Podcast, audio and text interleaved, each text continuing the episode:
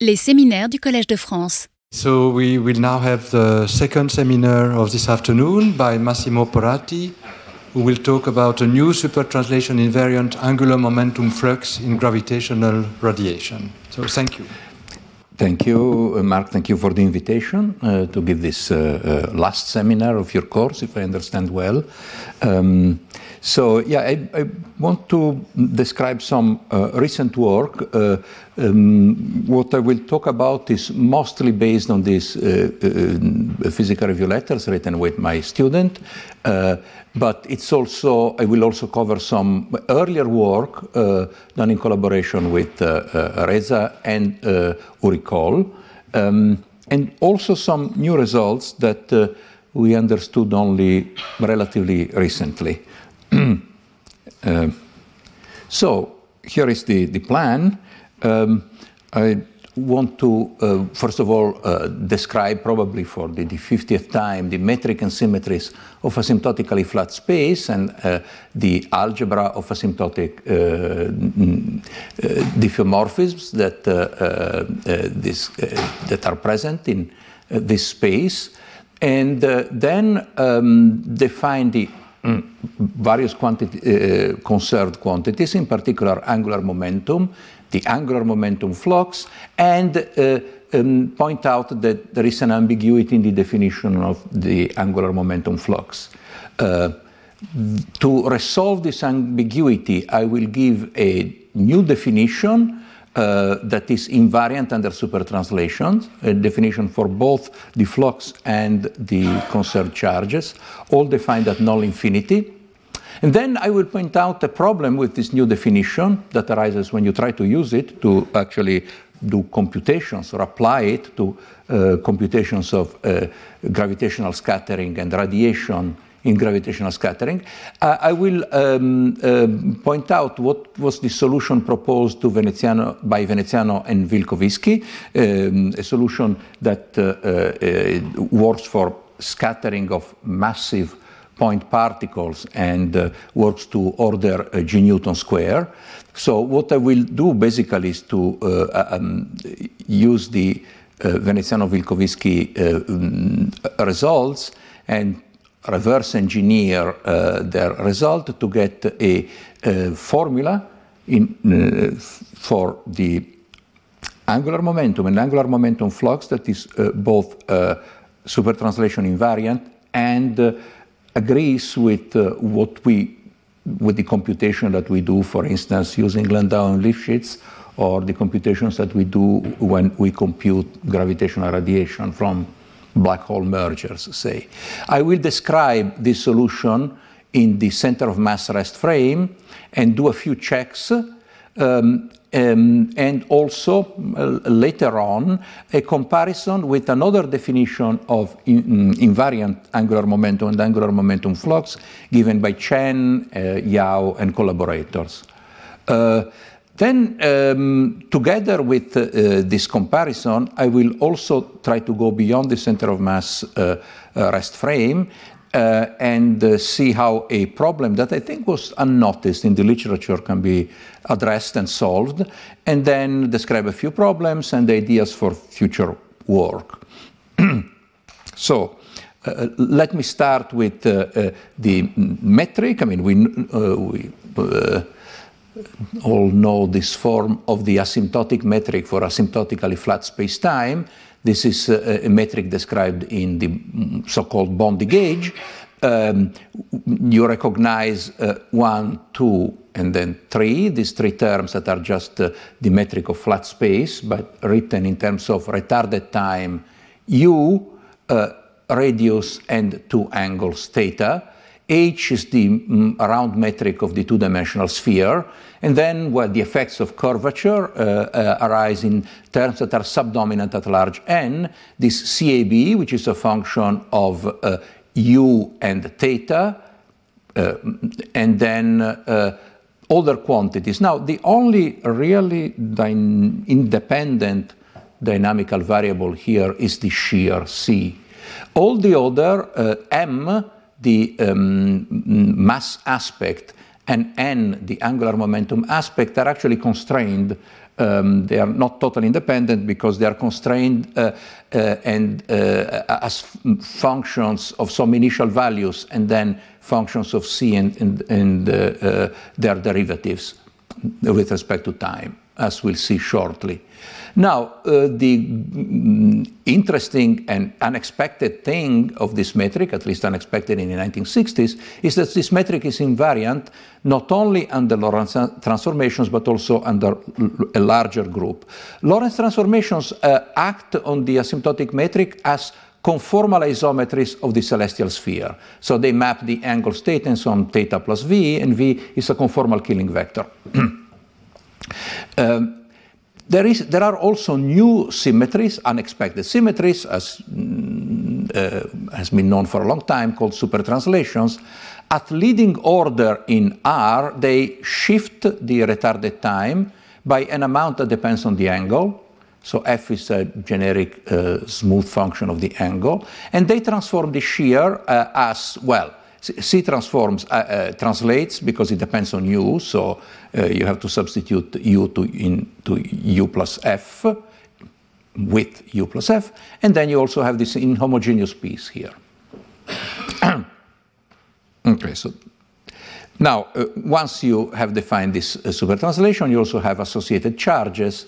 So in particular, uh, the supertranslation charges are given here you integrate over this sphere uh, m times this uh, an arbitrary function f. Mm, this is independent of this one. This is uh, simply defines the charges. There is an infinity of charges. F uh, equal to one is the energy, and then when you choose f to be um, uh, the um, uh, first spherical harmonic, you get the three components of the momentum. So the L equal to one harmonic. You get.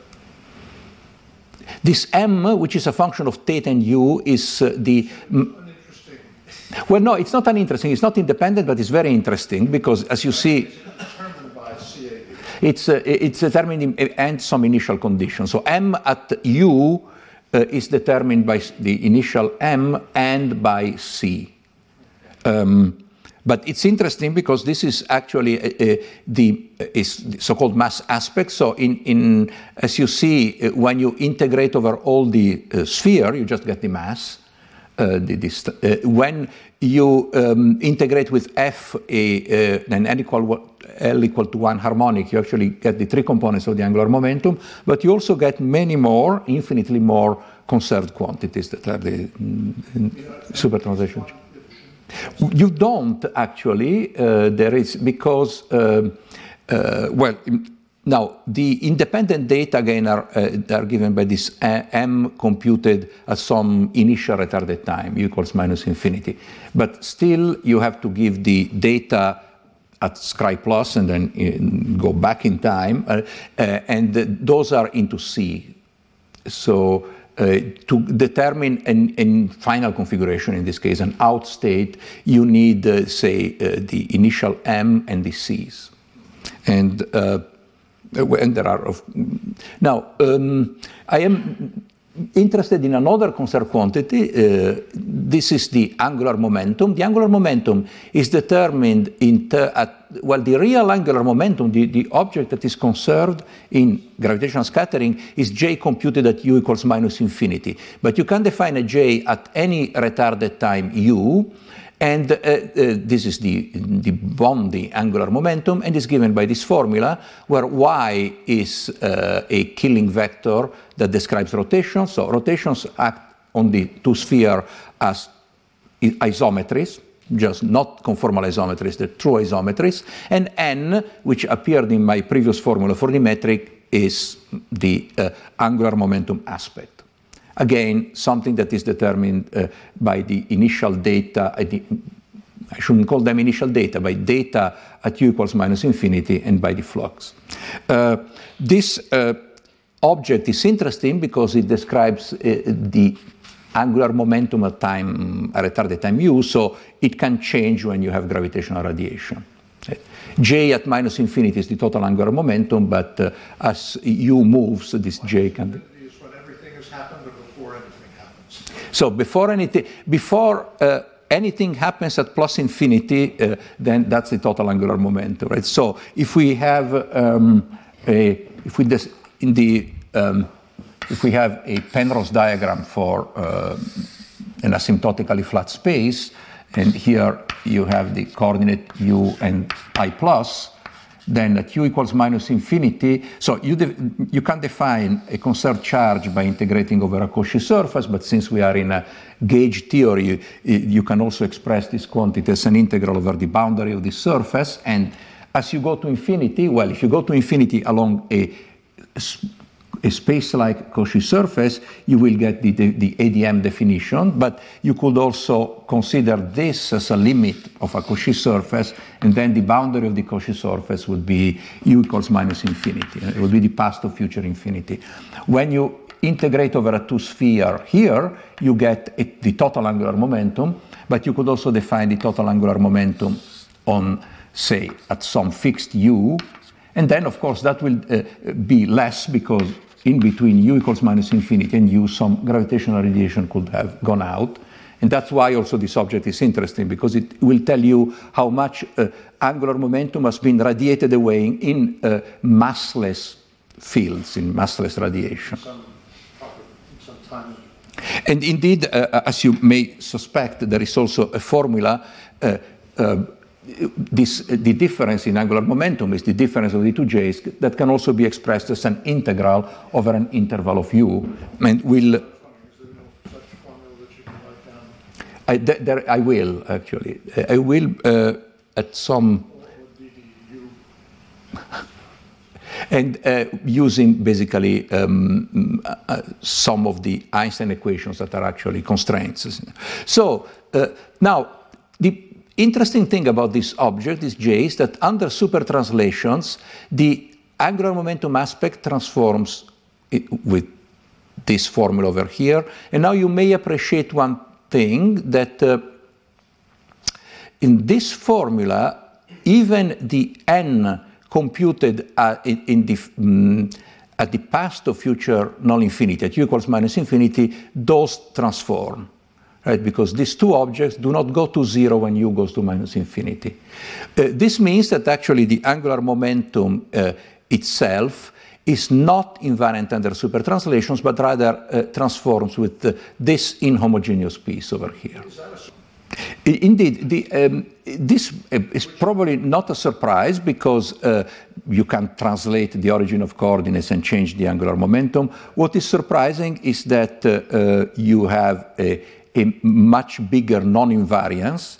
And uh, um, this uh, also tends to make it more to make it unclear what this angular momentum measures because uh, this super, this super translation is also mm, equivalent in some formal sense to adding to your system of mm, mm, gravitational interacting objects a very, very long, inf indeed infinitely long uh, mm, wavelength gravitational waves. So by adding an infinite wavelength gra uh, gravitational wave, by adding a, a, a, zero energy graviton, you could change the angular momentum, which uh, could be uh, annoying, and indeed this is what I'm describing in a cartoon here.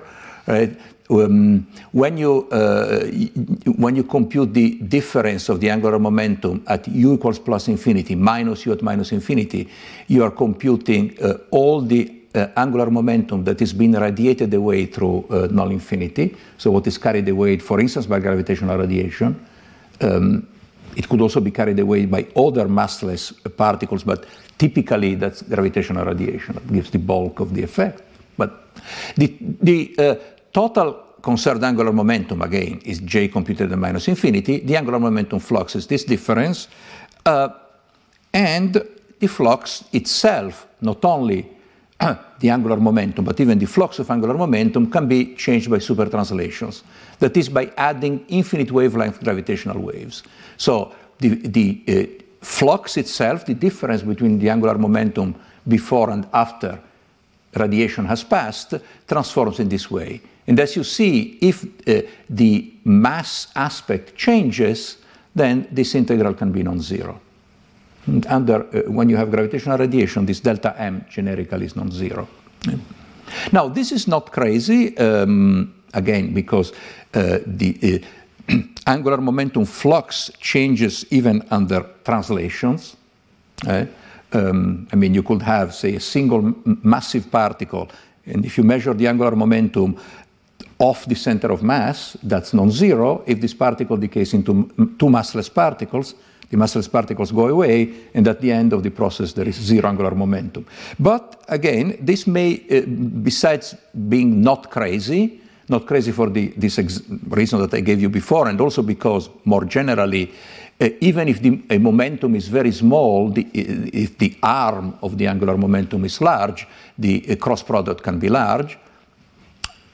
Fine it's possible, yet this thing is not, uh, makes the expression for the angular momentum flux not so useful because when we do a computation, we want to be able to tell wheat from chaff. We want to be able to separate the radiation due to a scattering process, for instance, black hole mergers, from unobservable background waves that could be very, very long so that we don't even notice them, but still can change the angular momentum.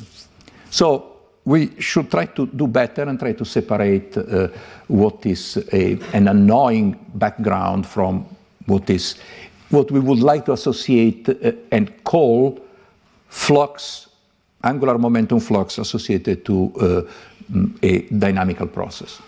Uh, so now, the total conserved angular momentum, as I said, is j at minus infinity. The angular momentum flux uh, this difference can be written also as a three-dimensional integral over uh, null infinity. Um, so suppose that, for instance, just for simplicity, the only radiation that passes through uh, null infinity is gravitational. Then you can use some components of the Einstein equations, the UA components in particular. U is retarded time, A is the angular, right? Uh, and uh, write uh, the derivative of the mass aspect, the derivative with respect to retarded time in terms of some uh, of the uh, shear and the time derivative of the shear, known as Bondi news, and arrive at this formula. So this formula now is a three-dimensional integral integrated over Scri A plus. And you may notice uh, uh, that here you have C appearing explicitly. Uh, if you, you may remember that the formula for the energy flux it contains only the uh, Bondi news. Here instead you also have the shear, the underived shear all along Scri plus. So uh, this R is U, is the integral over U.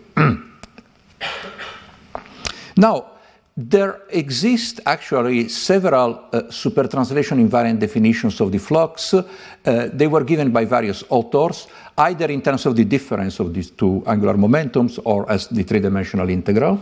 So here is an, maybe an incomplete list. Uh, um, I, I, will give, for obvious reasons, the JKP definition. Our definition was obtained actually starting directly from this expression of the flux. Mm. And um, so you have a question? Uh, so this is a prescription that, first of all, still is not invariant, it does not commute with translations with four-dimensional translations. But it commutes with super translations, so it is uh, it closes a Poincaré algebra instead of. Uh, what I'm doing is, uh, yeah, that's a, a, good question. I would say that what I'm, I'm my prejudice is that uh, you could factor out super translations and soft degrees of freedom from physical observables. To do that, uh, you um, need to define observables that commute with supertranslations. Among them, you also would like to define a, Lore Poincaré generators that commute with supertranslations. So that take uh, uh, one state uh, and uh, uh, map it into a state in the same Hilbert space and not in, in a state that contains some, that differs from the previous one by soft gravitons. So that, that was the origin. Then uh, mm, uh, maybe at the end I will try to give some more classical uh, reasons why one would like to define this uh, supertranslation invariant uh, quantities and which one among them, because uh, the definition is not unique. Yeah, but, but that requires to know too much because it requires to integrate the metric in the bulk, and that's especially if you want well, to I do. mean, there is no point in Yeah, and it may not even exist if. and couldn't know that it would. Exactly, and it, may not even exist if you go to quantum gravity, where maybe actually these are the only quantities that are defined. So we, I, I don't want to touch the bulk, and I want to give a definition. Now we don't want to touch the bulk instead, and we uh, so what we do is that we uh, essentially we dress the uh, shear uh, using the fact that uh, um, when you take the limit at the past of future null infinity of uh, the shear itself, in the absence for non-pathological spacetimes in which radiation dies off at future and, and in the future and in the past, the C reduces actually to a double divergence. There is only an electric part, I think. So in, in reality, the CAB that normally has two degrees of freedom because it's a, a two by two uh, uh, tensor symmetric and traceless. It actually has a single uh, uh, degree of freedom, C of theta. C of theta is also known as the boundary graviton. This boundary graviton translates under supertranslation, so it's in a sense, uh, maybe with a slight abuse of notation, I can call it a Stuckelberg field. Uh, now, with this Stuckelberg field, uh, I can take the shear at any time and dress it in this fashion. And now you see that by construction, this object is invariant under supertranslations. So what I do is just I replace everywhere I see C with this C hat, with addressed C, which is invariant under supertranslation, then plop it in the formula above. Now, you can at this point use the uh, uh, UA components of the Einstein's equations in reverse and write the bulk formula as a difference of two uh, formulas computed at two different times at u equals plus infinity minus u at minus infinity. And what you discover is that uh, uh, the, um, this, uh, this super translation invariant object in an appropriate limit, that I would, uh, this new object, uh, the one that is obtained by just rewriting the bulk formula as a boundary, the difference of two boundary integrals in two dimensions, right? It's this. Now, uh, this formula is probably familiar to many people in the audience. Uh, and well, let's try to verify that this be, that uh, uh, the important quantities, namely this j computed at plus and minus uh, retarded time, is invariant. So why is this object uh, supertranslation invariant? Well, it's supertranslation invariant because the boundary graviton translates, the mass transforms in this way. So when you uh, mm, go to the far past and the, uh, the, far future, in which there is no gravitational radiation, Bondi news is equal to zero, and the mass doesn't change, because there is no gravitational radiation and all the Bondi news vanish, then uh, this delta m is invariant. So uh, this whole object just translates and it cancels precisely the translation uh, of n. Um, this formula uh, was obtained I, by, I think, Compère and collaborators um, some years ago, and then it has been periodically rediscovered in the literature. So again, the uh, invariant quantities are two. Uh, one is j at minus infinity, that's the total angular momentum. Right? The other is j at plus infinity, and uh, that's important because the difference is the total flux that passes through null infinity.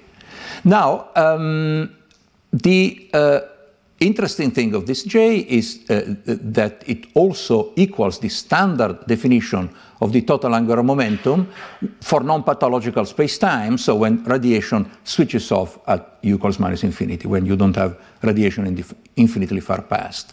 So it seems that we have solved the problem. That the last term is zero in that case? Uh, the last term is... Uh, uh, because the mass might not be zero, and maybe DAC is not zero either. So why are they equal?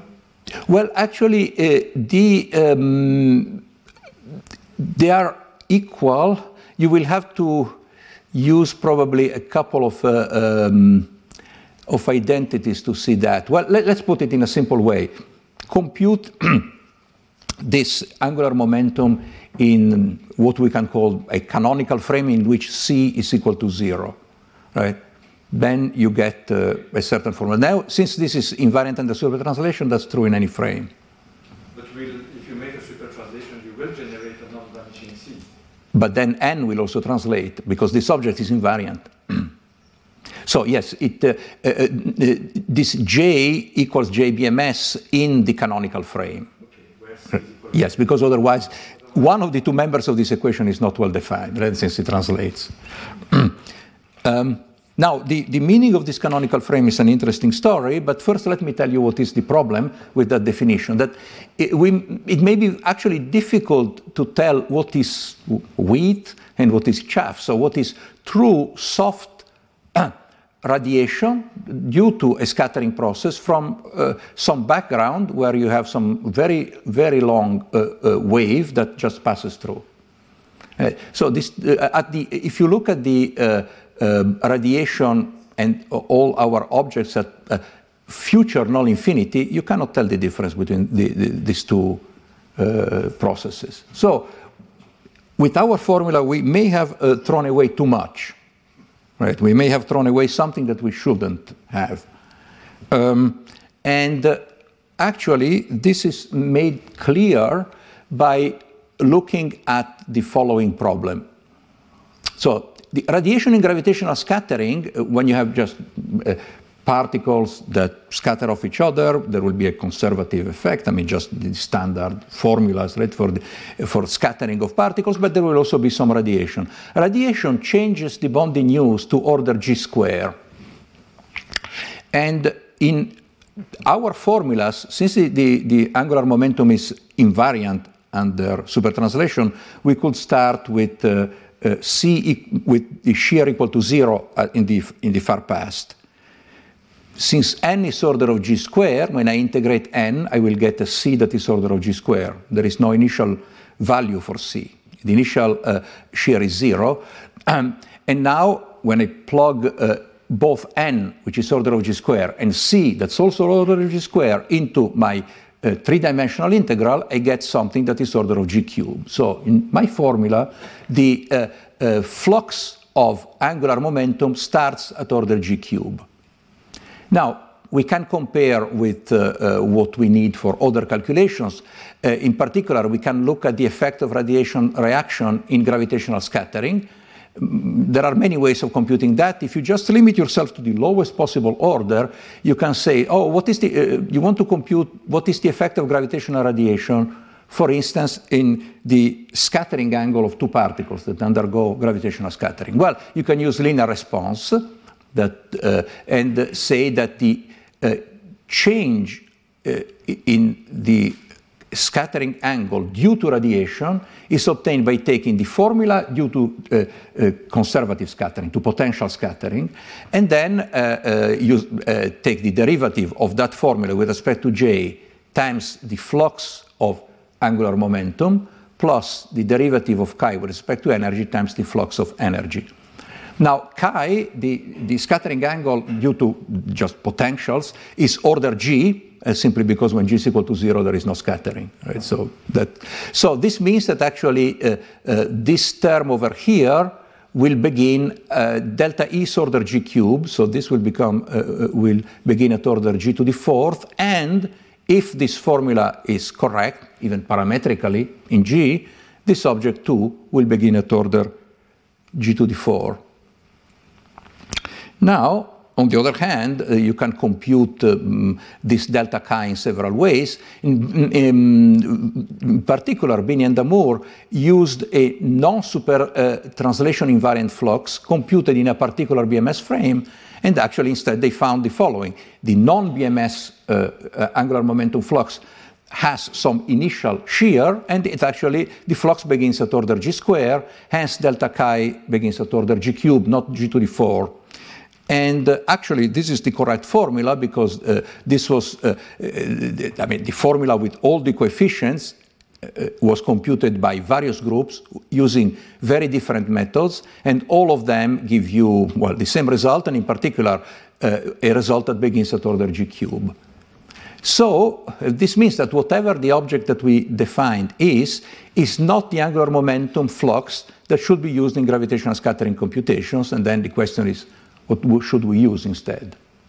There was no pretense of uh, uniqueness in our definition of the flux. And the flux that we defined simply doesn't give actually the leading result in gravitational scattering because for the scattering angle it misses the term order GQ. Just, okay, so what should we use? And well, here is our modest proposal, which I'll divide into parts. Part one is the story in the center of mass rest frame. The center of mass rest frame, uh, we can say that the correct flux is, well, the standard formula, the non-BMS invariant one, but computed in a particular supertranslation frame, in which the boundary graviton is not zero, but is still fixed as a function of the initial data, in particular, say, initial energies momenta for the particles that participate in gravitational scattering. So what I'm doing is, uh, what I did when I defined the super translation invariant flux is that I, in a sense, subtracted away the initial shear. Um, I, if I computed, if I uh, looked at my invariant formula in the frame in which c theta is equal to zero, I will get the standard one. So I remove the entire initial boundary graviton, and now I add a piece, but this piece is fixed by supertranslation invariant initial data, so it is supertranslation invariant. Maybe not manifestly so, but it's supertranslation invariant. In other words, both angular momentum and flux are not unique because uh, the initial uh, boundary graviton, the initial shear, should not be zero necessarily as long as it's defined in terms of supertranslation invariant data, it's okay. It will give me another supertranslation invariant formula. Maybe there, is, there are too many is it clear? Exactly, because the fact that it's zero, the fact that it's zero means that CAB at any time is given by an integral between minus infinity and u in the u prime of the n. Right?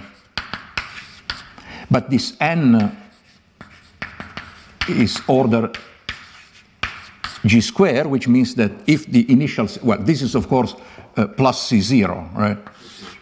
If C0 vanishes, then, and if n is order g square, also C is order g square, and the flux was quadratic, was C times n, so divided by 1 over g, so g squared, g squared divided by g gives you g cube, and uh, uh, there is nothing you can do, right? I mean, you have...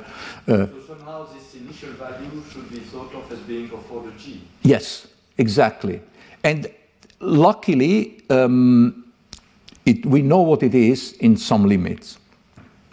So in, now it will be convenient to. Well, I mean, that's part of the solution, right? But if it was only that, then the angular momentum will change, but not the flux. But here we also want to change the flux. Right.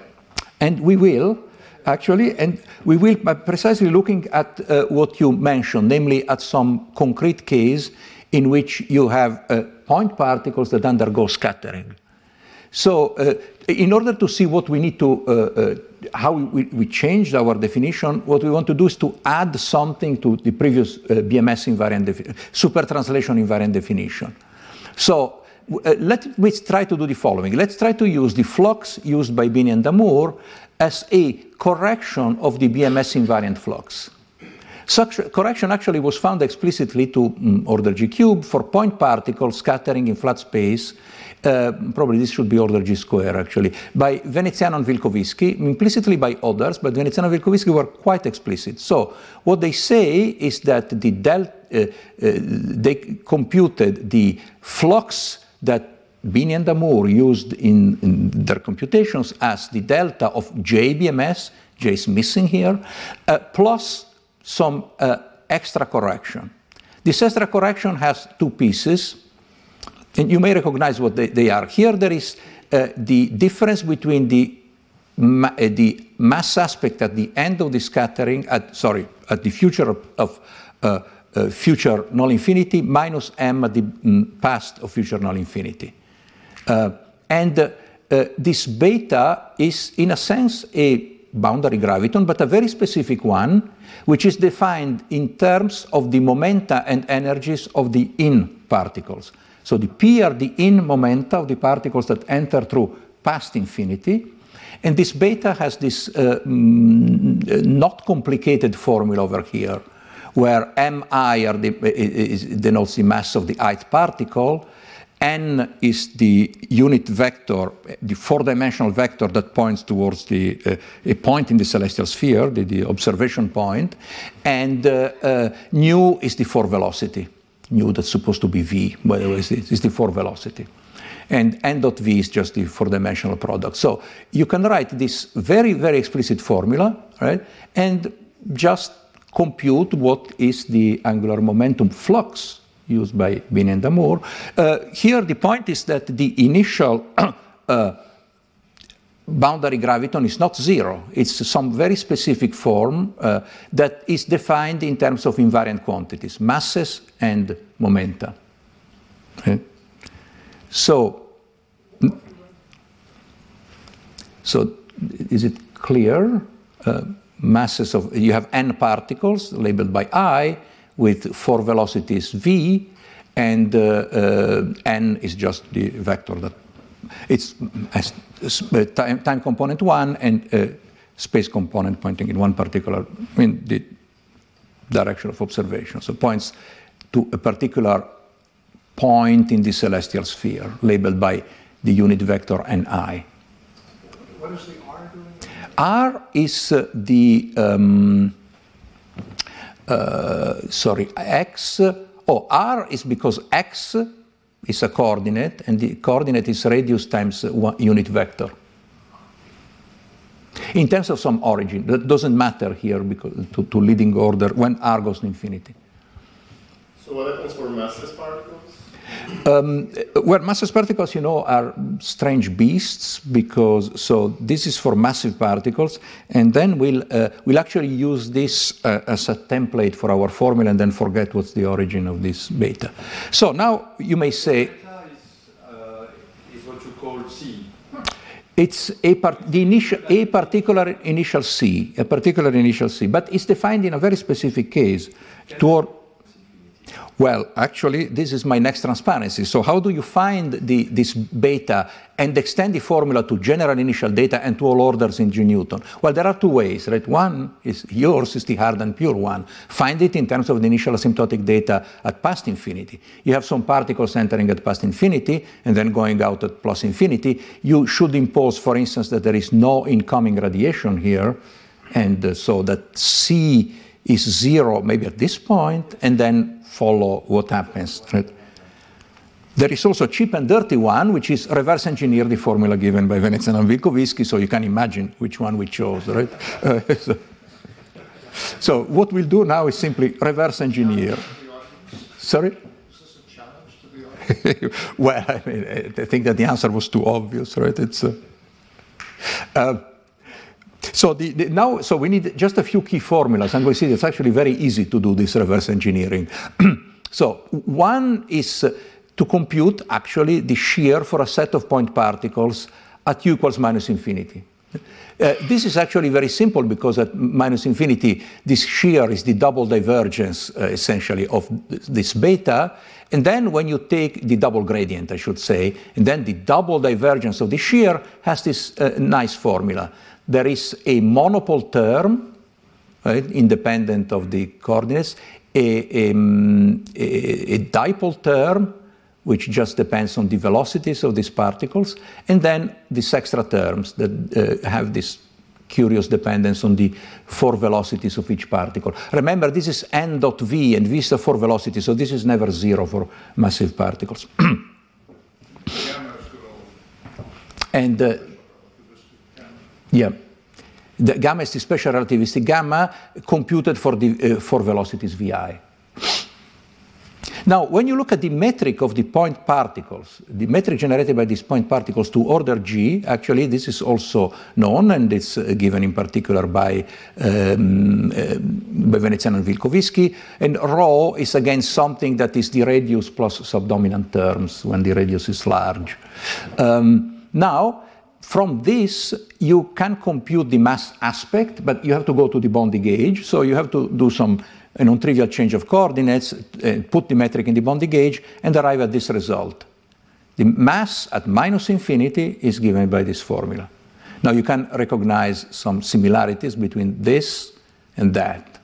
Right? And indeed, the key observation is that the mass at minus infinity, the mass aspect, is equal to, uh, is proportional to the double divergence of the shear plus monopole and dipole terms.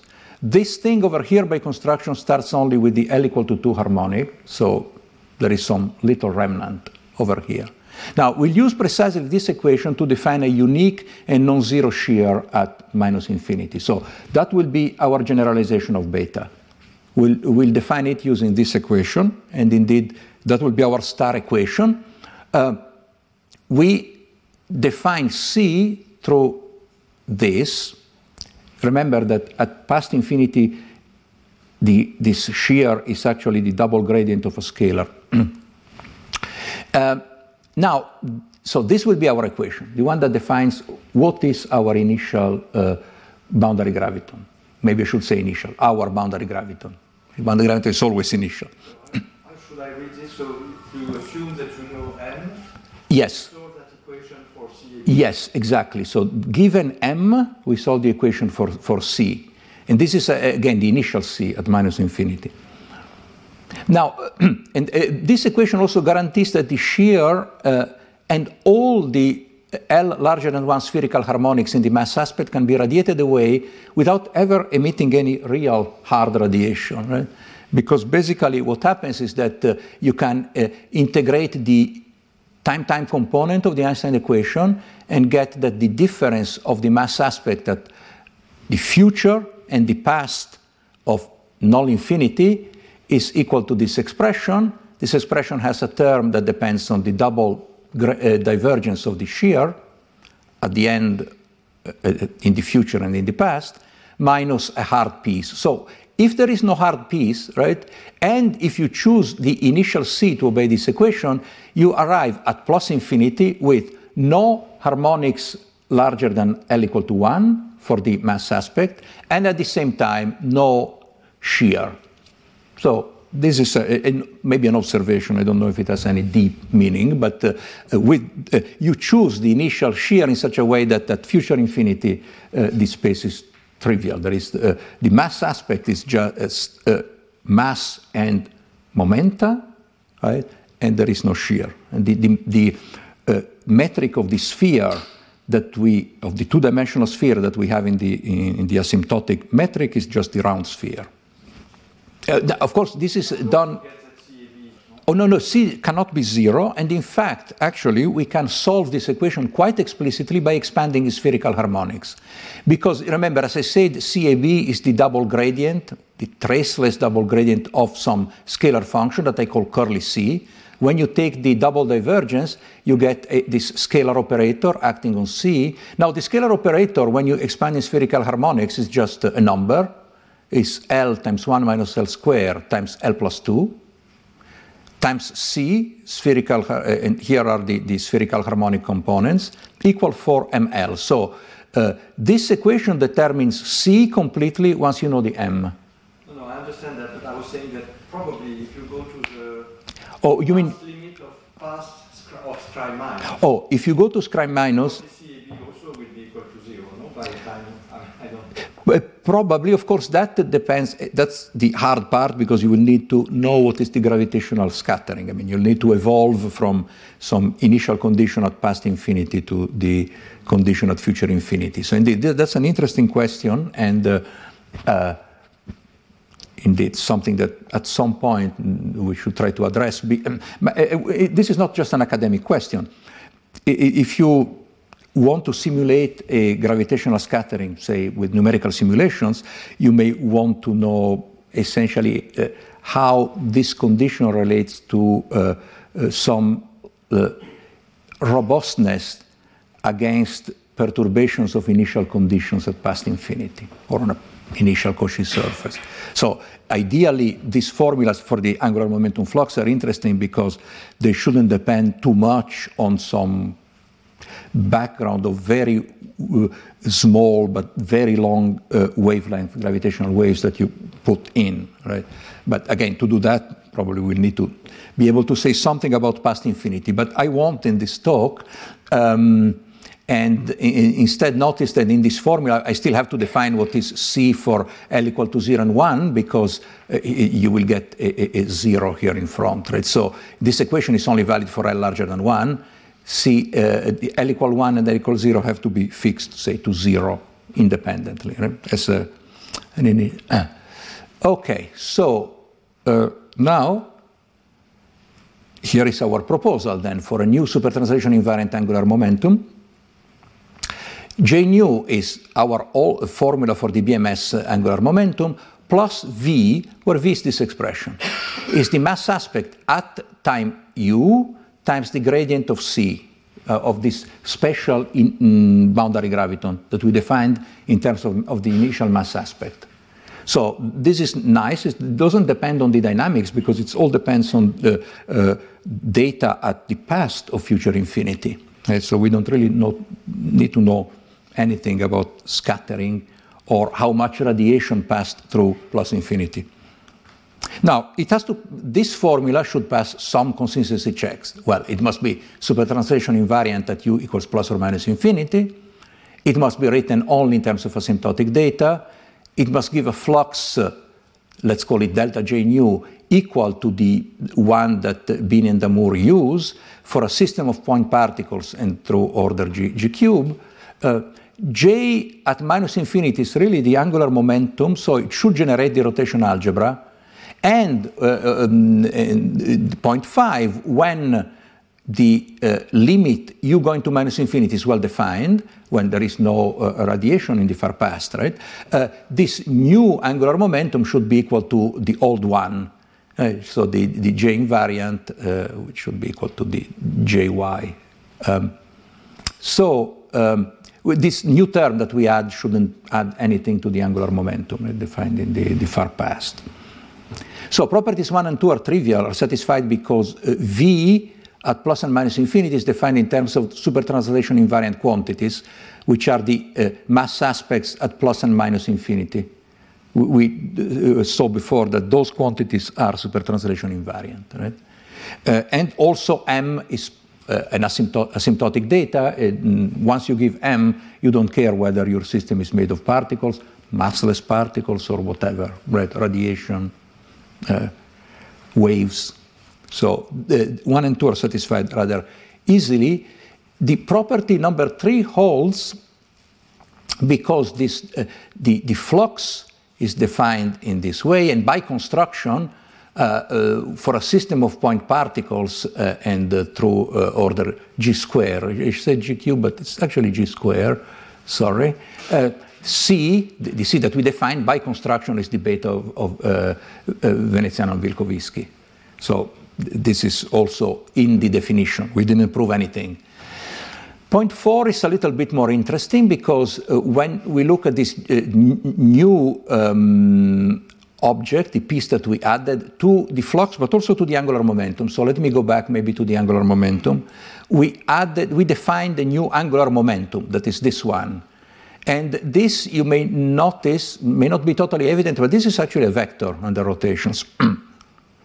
uh, so this means uh, the following. It was proven actually in some previous work by um, uh, uh, Reza Uricol and, and, myself that this, the JBMS at minus infinity does generate the rotation algebra. So J really acts as the generator of rotations. Now, you can also see that uh, by definition, the, uh, this extra piece, the piece that they call V, uh, commutes for any two um,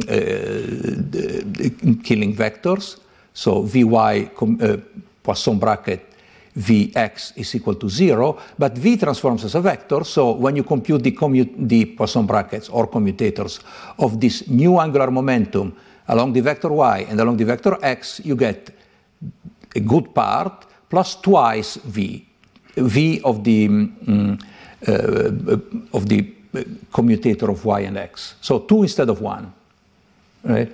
So uh, the algebra, uh, the rotation algebra is, uh, uh is valid, uh, is realized if v at minus infinity is equal to zero. But that's also our condition five. Our condition that actually with this new definition, we don't change what we call angular momentum for say Kerr. Right? We don't want to do that. So this is what we'll verify next. We'll verify that v vanishes at minus infinity, and it's actually pretty easy because, well, the Killing vector of rotations uh, is um, divergenceless, and by definition, y times d, so if you, this object is just a rotation of m, right? Uh, rotation in the coordinate theta. Now, if you integrate by part v, v has this phase, which is, uh, so it's c times the, a rotation along the vector y of the mass aspect at minus infinity. But remember that c itself was a function of m at minus infinity. So what we can do is that we can use our star equation again and re-express, but now we do it in, in, in reverse. We express m as a function of c. And then we expand the c in spherical harmonics. Right? Uh, now, the point is that uh, uh, when we do that, we get a very simple formula in which I have a rotation of c component L harmonics times c, L harmonics. And, and um, this equation is diagonal in L. So that's the, the key part. Uh, the, uh, remember that the differential operator that related uh, C to M was actually diagonal on uh, in, in L, like on spherical harmonics. It did, did, not, did not mix them. Moreover, a rotation does not mix C, right? So that's why this L and that L are the same. Uh, so now we have that, uh, this equation, but you see that this equation can be written as the derivative of CL square. Now you integrate by part and you get zero because y is divergenceless. So for Uh, the, uh, the angular momentum at minus infinity has not been touched, which is good. And this ends the story in the center of mass frame. Now, let me go though to generic Lorentz frames and notice something that I think was not particularly appreciated in, in the existing literature. Now, the key explicit formula that we used in our construction for the flux was this, right? Was this star formula. In this star for in this star formula, we set to zero the L equals zero and L equal one harmonics of the boundary graviton. This is not a Lorentz invariant condition. It's rotation invariant, but it's not Lorentz invariant. And we can check it very explicitly.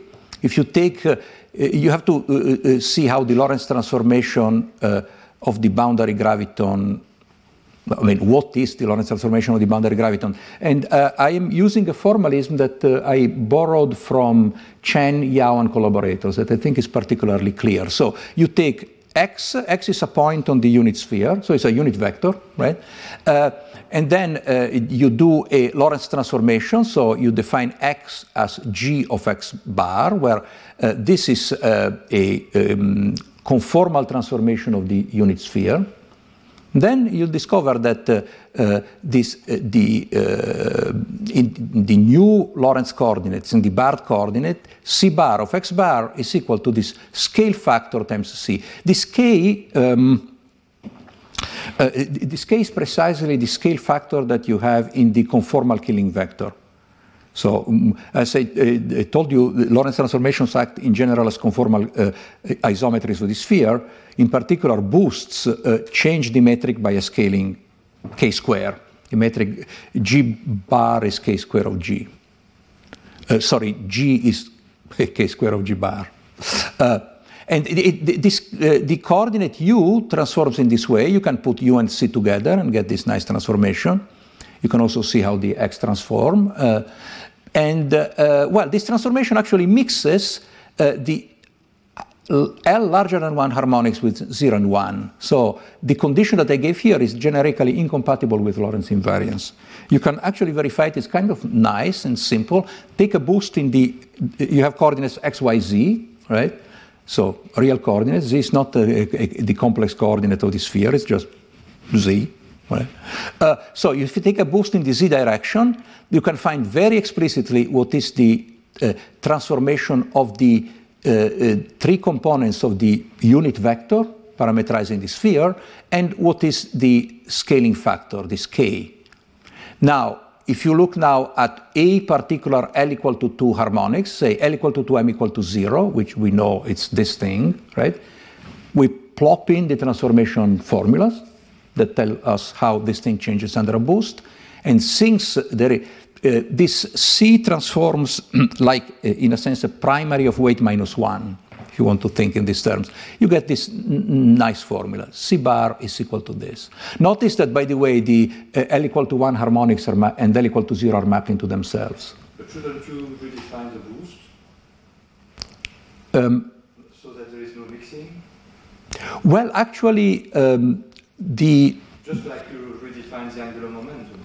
You you can redefine the angular momentum, yes, and uh, now the. Uh, so this this really comes from the fact that the boosts do not commute with the super translations.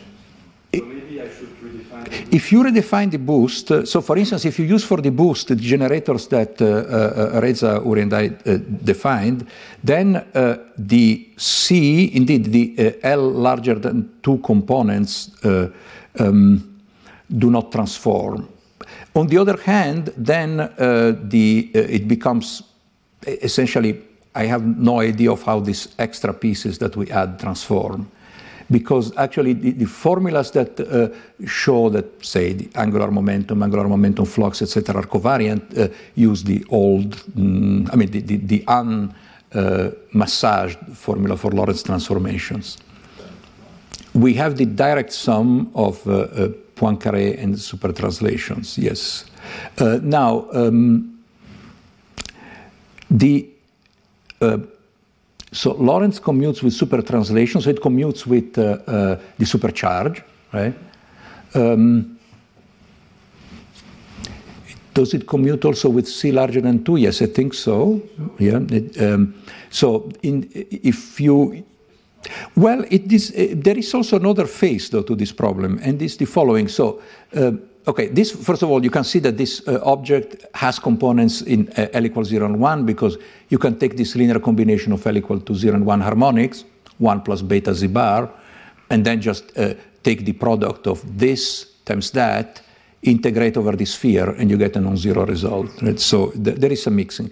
Now, you can say we can solve this problem by redefining the boost. That's true, but let's go one point is that in all the um, in, in, the formulas that I saw for uh, the Lorentz invariance of the angular momentum flux, for the Lorentz covariance, uh, and for the Lorentz covariance actually of the other boost generators, actually the, the old the, the formula that I gave before is used. So this one.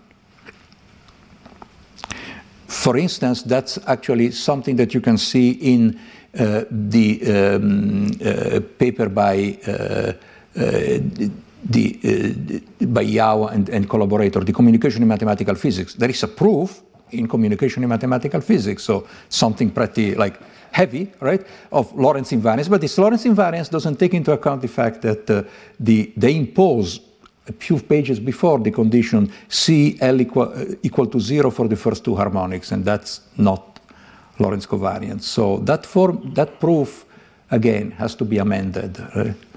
Um, now, there is also another uh, uh, problem related to this, and uh, so so let me point out that this problem, the fact that you, uh, this C mix, so for the BMS invariant flux, you can use redefined Lorentz and have a formula that is perfectly covariant because you can check uh, through some labor that uh, the commutators of Lorentz hold. So there is no, no question about that.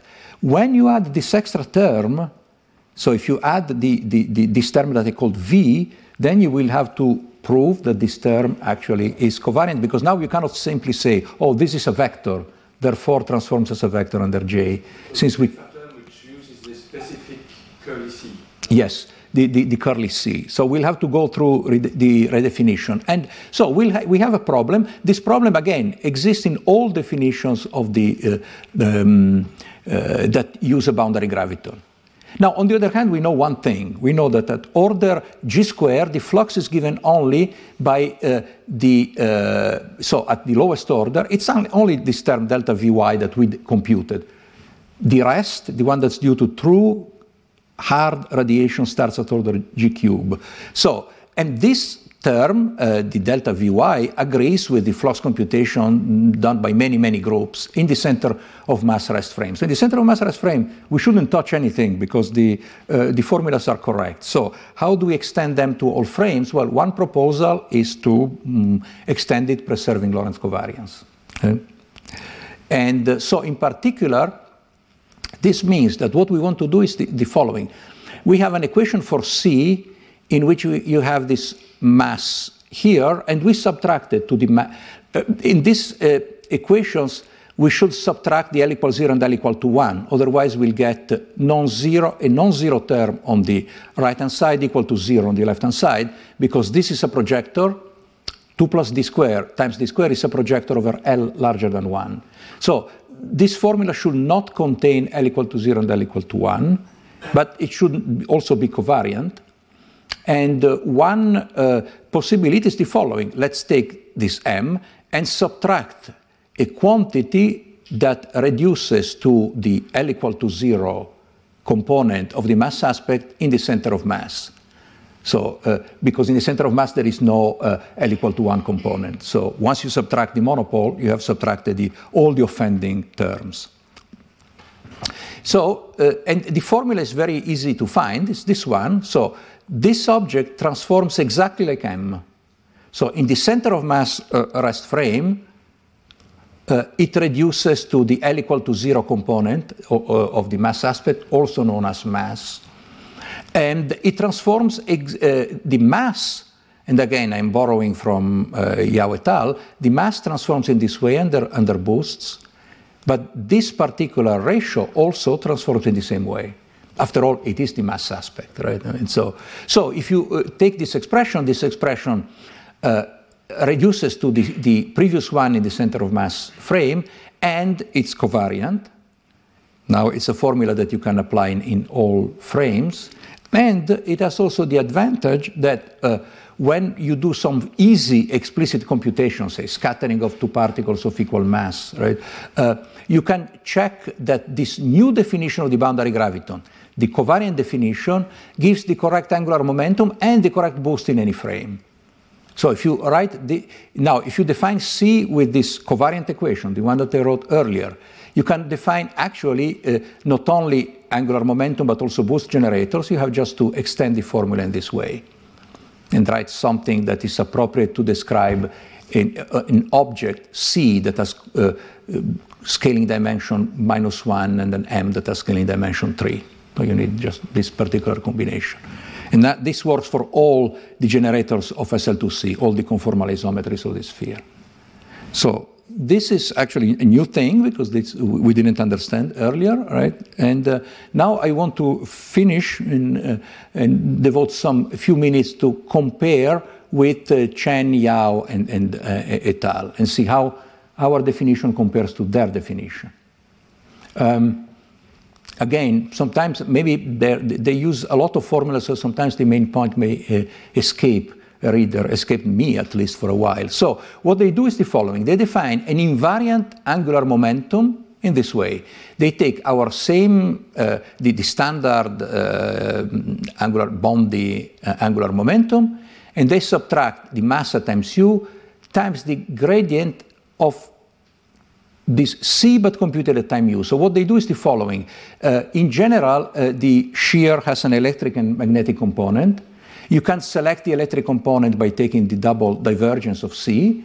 And uh, by taking the double divergence, you can define an instantaneous boundary gra uh, graviton by um, uh, substituting a, uh, the, a formula that says that the electric part of C is the double gradient of some scalar.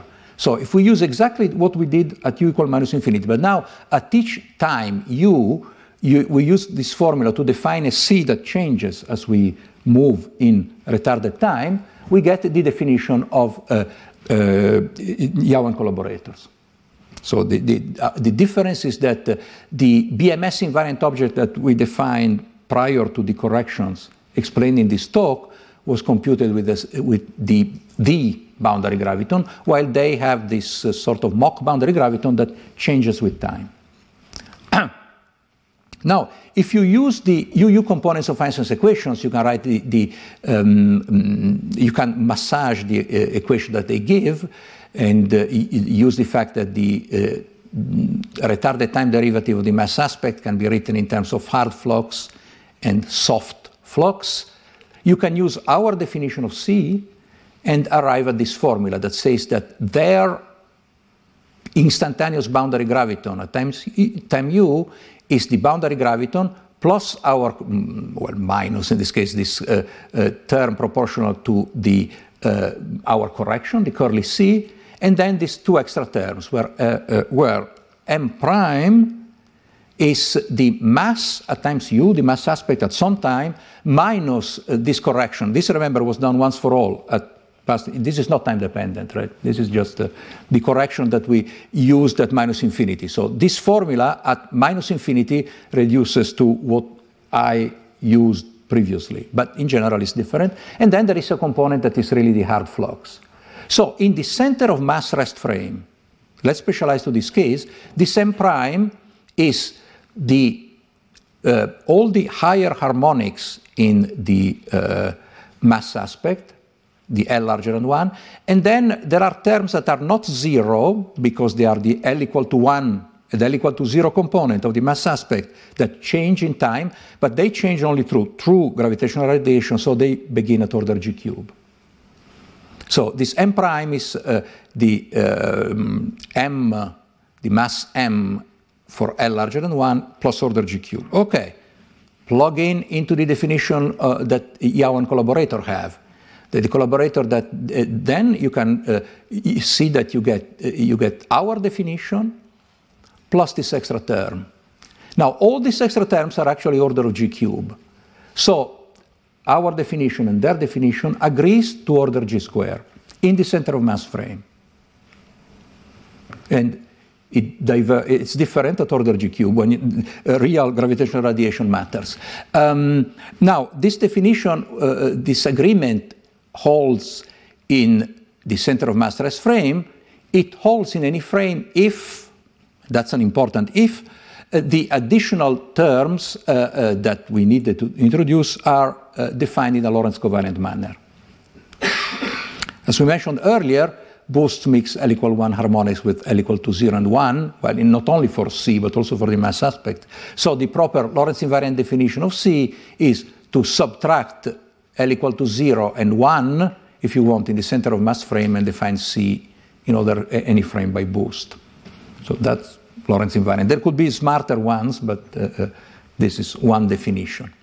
And again, I want to stress it for the nth time, the original definition of C theta given in all previous works is not Lorentz invariant because I mean, you use the one formula for Lorentz invariance to prove that your formulas do transform covariantly, but then you forget that you subtract, you set to zero L equal to zero and L equal to one. So there are two ways to proceed. One is uh, to change the definition uh, of C, or actually to go through the uh, a, a, redefinition of Lorentz transformations, but applied to all the terms that are present in J. And this actually is some nice future work, if you want. Um, now, um, I want just to conclude with uh, uh, another observation.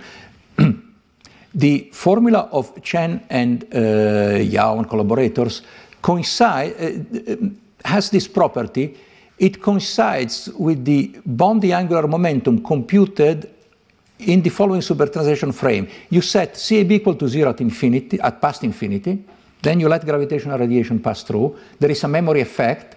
C, the shear is no longer zero after gravitational radiation has passed. Then you have to do super, another supertranslation to set CAB to zero after the radiation has passed. So the, in particular, the, the difference in the two angular momentum that you get in this way are computed uh, with respect to two different supertranslation frames. Right? So, I mean, one is not the evolution of the other. You start with C A B equal to zero first, then this C will change. You'll have to reset it to zero afterwards. Right? Um, so uh, now, Veneziano and Vilkovisky have recently argued that uh, the formula when CAB is equal to zero also agrees with ADM angular momentum, and they use some old results but by Ashtekar et al. This identification, of course, is valid only for the ADM angular momentum defined with restricted asymptotic boundary conditions at spatial infinity that forbid supertranslations, because if you allow supertranslation, there is no the angular momentum, there are many, right? You can solve the problem in the same way. Yeah, so You make the, the same definition as spatial you, infinity. Yes, so you, you, you have to make the same redefinition. Well, you have to identify what you mean by the boundary graviton a spatial infinity. Yes, indeed. can do so. Yeah. So there is one canonical frame in a spatial infinity, the, the ADM frame, and then one canonical frame at uh, null infinity, where uh, the shear vanishes. But now, after a gravitational radiation has passed, you have to do a super translation to go back to that frame. Indeed, and, and in a sense, I mean, this J allows that, right? Because the J invariant is invariant under super translations. So, uh, but if you, im- I mean, this interpretation of this J invariant says that this difference is naturally interpreted as the change in the total ADM angular momentum. And uh, by the way, um, Riva Vernizzi and Wong verified in some concrete cases that this definition actually coincides with the formulas by Bini Damour uh, et al. in any frame. Uh, so uh, this has, I mean, the, the, the formula of, of Chen et al. has some advantages because when you take the flux, it will give you um, what uh, um, uh, these groups and also Manohar and collaborators have computed. Uh, a word of caution is that appealing as it may be, the identification with the ADM quantity is only valid if the boundary conditions than infinity are artificially restricted to forbid supertranslations. And, yeah. and uh, so, I mean, it, it is a definition that um, uh, it's also, and I don't know, frankly, how serendipitously, it's also the one that's used when you do computations uh, with, um, for instance, scattering amplitudes. Um, so let me go to the summary, and uh, we'll come back to this point uh, in the summary. So what we did was we found a supertranslation invariant formula for the angular momentum that reproduces the results of gravitational scattering computations done in perturbation theory around flat space, at least to order g square. Um, there are several formulas that all agree to order g square, well, two that I know of. This formula was obtained by reverse engineering of the order g square results of Veneziano and Vilkovisky. It would be nice to have a more fundamental derivation where this formula is really derived by starting from past null infinity instead of reverse engineering. This formula passes several trivial and not so trivial consistency checks. This formula seems to subtract the background due to infinite length gravitational wave in the same way, at least to order g square, that is implicitly done in perturbative calculations. Perturbative calculations always use retarded Green's function, so they implicitly don't have any in radiation at uh, past null infinity. Uh, but again, it's all kind of mysterious. The formula coincides to order g square with the proposal of Chen et al. when the L equal to 0 and 1 modes of C are carefully subtracted. When you do this uh, subtraction in a careful Lorentz uh, covariant way, uh, the Chen et al. formula may be interpreted as the difference of ADM angular momentum before and after a burst of radiation through null infinity. So you compute the, this ADM angular momentum uh, in a particular ADM frame, radiation passes, you don't know that it has passed, you have to go back to the, uh, ADM frame, and then you compute the two angular momenta. The formula can be made Lorentz invariant and extended to boost, but in a sense, why the formula works at all, what is special about the canonical frame, or in fact the standard ADM angular momentum, and why it's that particularly better than any other super translated angular momentum. Uh, so, for instance, one question that we may ask is whether we can make sense of the other formulas that exist for the flux. For instance, can we identify our original invariant BMS flux with the amount of radiated angular momentum that can be detected or extracted or used by asymptotic observers. When you have um, energy, when you compute the energy momentum flux, you can also compute what is the flux in a given solid angle. You can, and that's unambiguous, you can put it away in a box or in a battery and sell it, right? And you know how to price it. So how do you do that for the angular momentum, right? I mean, can you put it in a box and say this is like... um, so, uh, of course, the links with ADM quantities computed at I0 when the asymptotic flow of the metric is relaxed to uh, allow the full BMS algebra. Uh, we have some recent results by, by Mark and his group, so it would be nice to follow and see how all these invariant definitions go back and uh, what, uh, what they do past infinity. For the angular momentum itself, we have explicit formulas, thanks to, to, to Mark and collaborators. For the flux, will be also be nice to, to see what we can do, right? working uh, either at I0 or actually close to I0 in, in some very large sphere um, some finite time. And uh, okay, so this is actually the end, so thank you for your patience. Retrouvez tous les contenus du Collège de France sur www.colège-2-france.fr.